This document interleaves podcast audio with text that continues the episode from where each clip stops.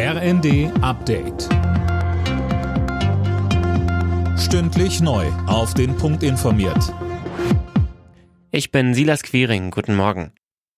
Attacken auf Einsatzkräfte mit Böllern und Raketen. In vielen Städten eskalierte es in der Silvesternacht. Die Gewerkschaft der Polizei Berlin fordert als Konsequenz ein Böllerverbot für Privatleute, genauso wie die Deutsche Umwelthilfe.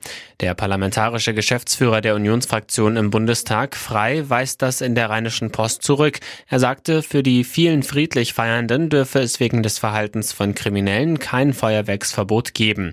SPD-Fraktionsvize Wiese sprach sich in der Bild für für ein Böllerverbot in bestimmten Stadtvierteln aus. Lula da Silva ist als Präsident Brasiliens vereidigt worden. Gemeinsam mit dem Volk werde er das Land wieder aufbauen, versprach Lula. Unter anderem wolle er die Abholzung des Regenwaldes stoppen. Lula tritt damit seine insgesamt dritte Amtszeit an.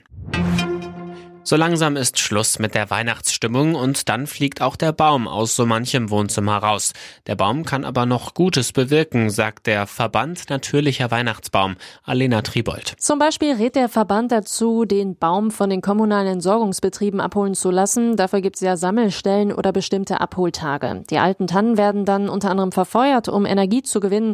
Auch Tiere wie Schafe und Ziegen lassen sich die Zweige noch gerne schmecken und wer handwerklich begabt ist, kann den Stamm Stamm upcyclen und etwas Neues draus machen oder den Baum zu Rindenmulch verarbeiten und damit die Beete düngen, so der Verband. Bei der Darts-WM ist die deutsche Nummer 1 Gabriel Clemens ins Halbfinale eingezogen. Im Viertelfinale besiegte er den Weltranglisten ersten Gerwin Price mit 5 zu 1. Clemens ist der erste Deutsche überhaupt, der es bei der WM unter die letzten vier geschafft hat. Alle Nachrichten auf rnd.de